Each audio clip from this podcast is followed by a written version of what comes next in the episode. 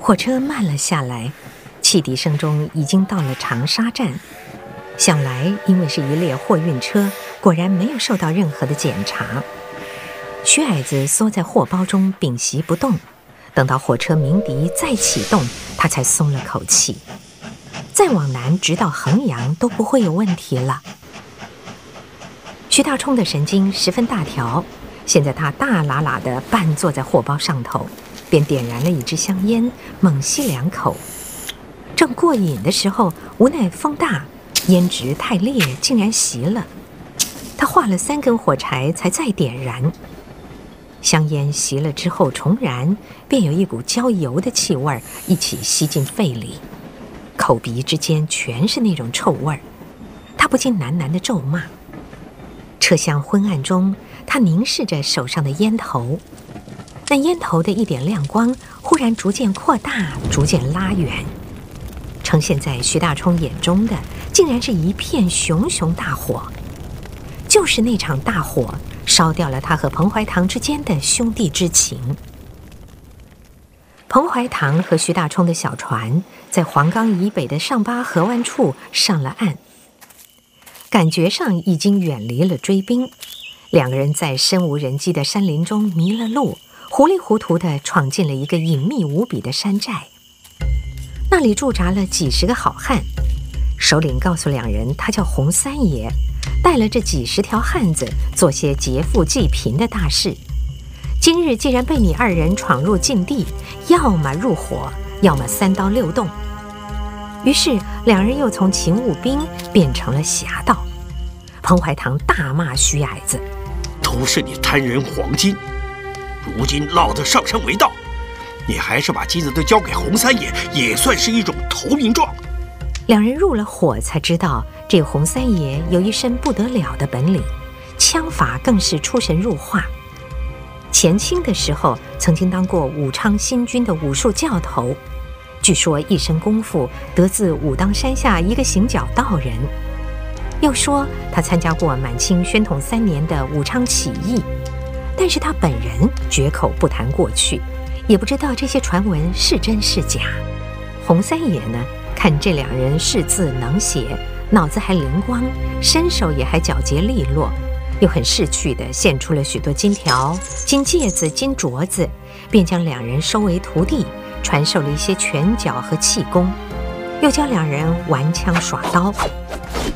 彭怀堂的悟性高，尽得师傅真传。五年之后，洪三爷忽然决定告老收山，把手下人马交给了彭怀堂。于是，彭怀堂又变成了洪三爷口中的侠盗首领，也是官兵口中的土匪头。这一对难兄难弟翻脸分手的肇因是一把火。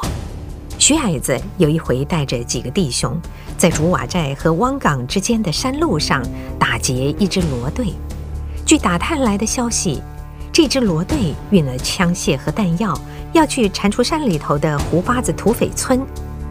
徐矮子和胡八子曾为抢货有过节，心想这一批军火断然不能落到胡八子的手上，便决定把它截下来。一场枪战，双方各死伤了三人。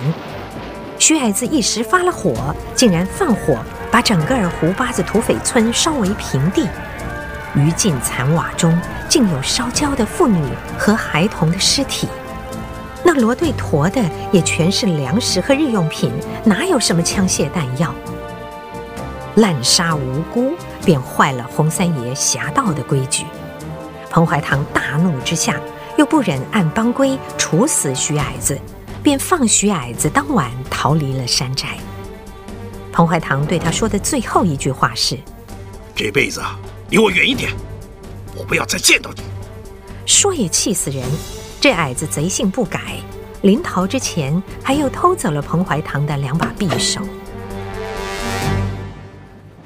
徐矮子坐在货包上回想这段往事，也不知过了多久，发现手上的小半包烟只剩下最后一支。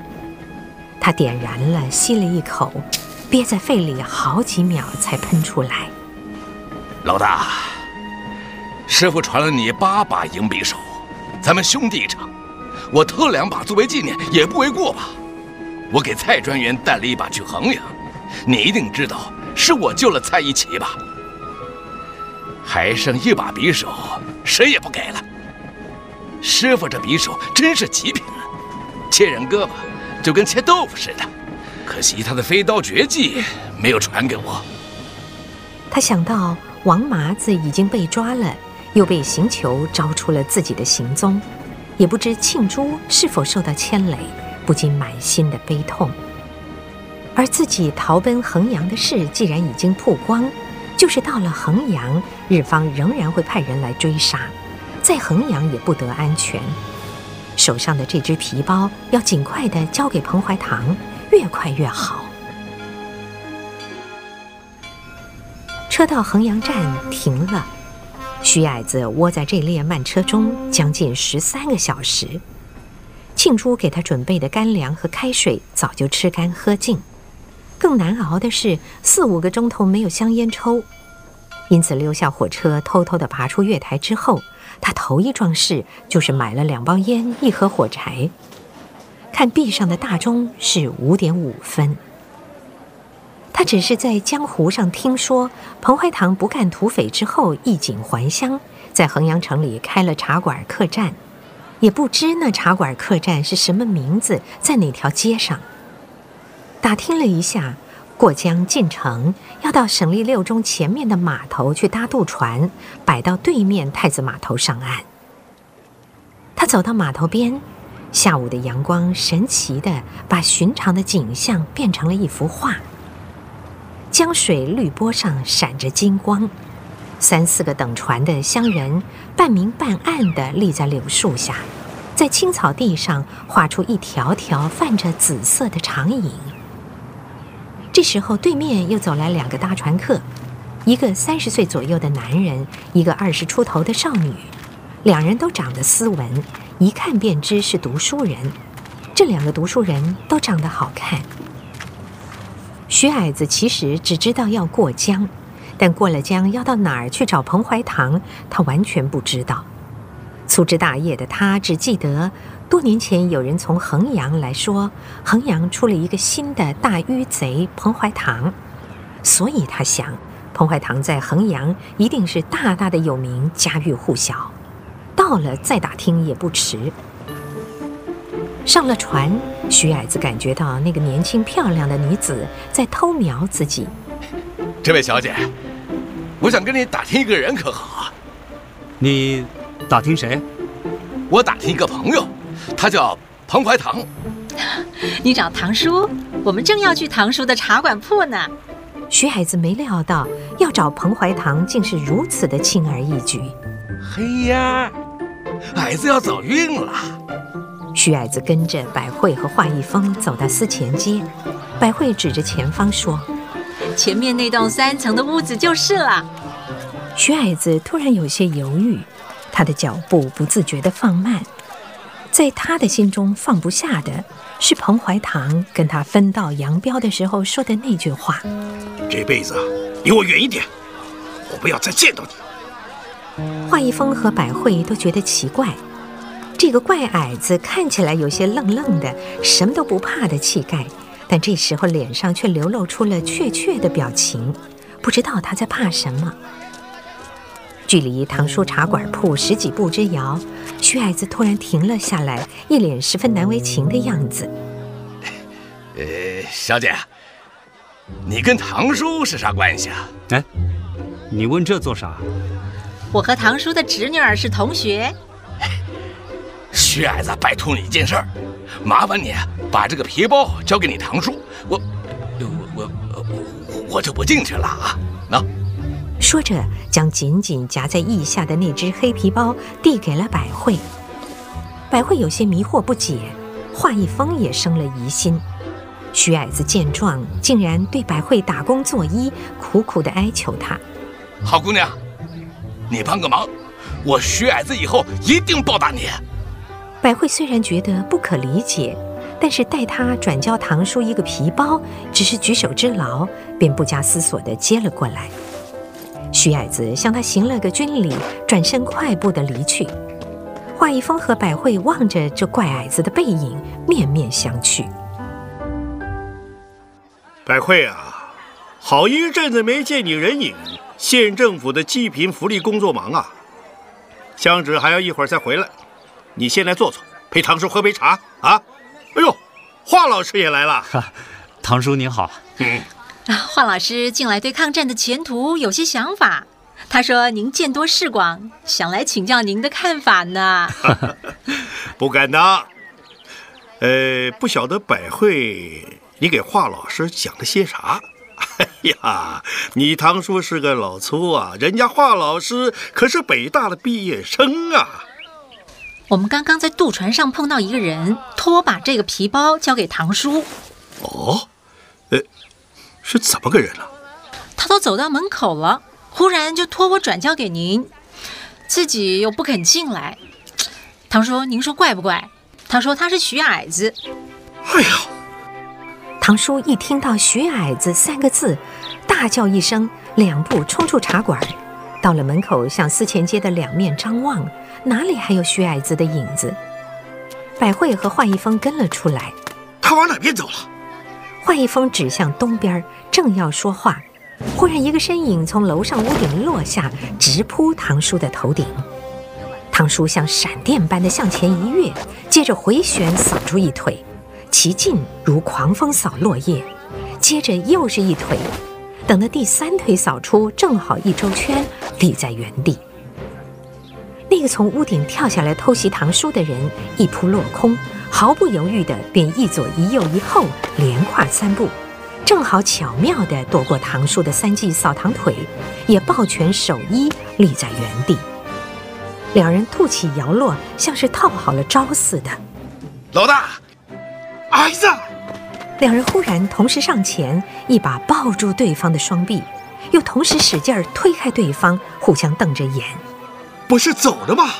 怎么又回来了？你不是说过这辈子离你远一点，不要再见到我了？唐叔瞅着徐矮子不回答，只忽然地问：“是你救了蔡专员？”“嘿，不错，是我救了蔡专员，我还抢到一个皮包。这皮包啊，原来是用铁链锁在一个日本宪兵大佐的手腕上，里面一定是重要的东西。你杀了那大佐，切了那大佐的手腕。嘿嘿嘿，哎呀，跟从前一样，总是瞒不过你的。”哼哎，再见到矮子啊，我高兴得很。以前说过的不算了。哎呀，那是我当老大时候说的话。如今我不是老大了。那好，可我还是叫你老大。那好。唐叔的眼眶也有些湿，他低头细看那皮包，尝试着打开，却徒劳无功。看来是有什么暗锁把皮包锁死了。有钥匙吗？你打开过？哎哎哎哎，好好好，呃，大家都进屋来说话吧。啊啊！百惠轻推了一下华老师，华老师似有心事，啊了一声，跟大家进入茶馆。堂叔正要关门，瞥见香芷正从街前走回家来。学过开暗锁的人 回家了啊，香芷啊。你来的正是时候，也不知道香芷怎么弄的，那只黑皮包的暗锁就被解开了。打开的结果却让所有人大吃一惊，因为那只皮包竟然是空的，其中并无一物。徐矮子头一个脸上挂不住，他一把抢过皮包，里里外外细搜了一遍，证实手中的确只是一个空无一物的皮包，气得狠狠地把它摔在八仙桌上。华一峰轻碰了百惠一下，指了指皮包。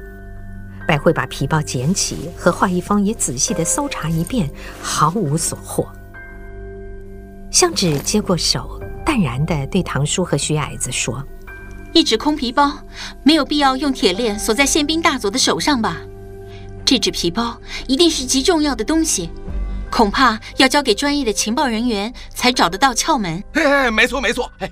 我原来就是要老大你把这皮包交给蔡。哎，是啊，我们尽快交给政府的人员，让他们去想办法。哎，如果真是什么重要的东西，矮子啊，哎，你就立了大功了啊！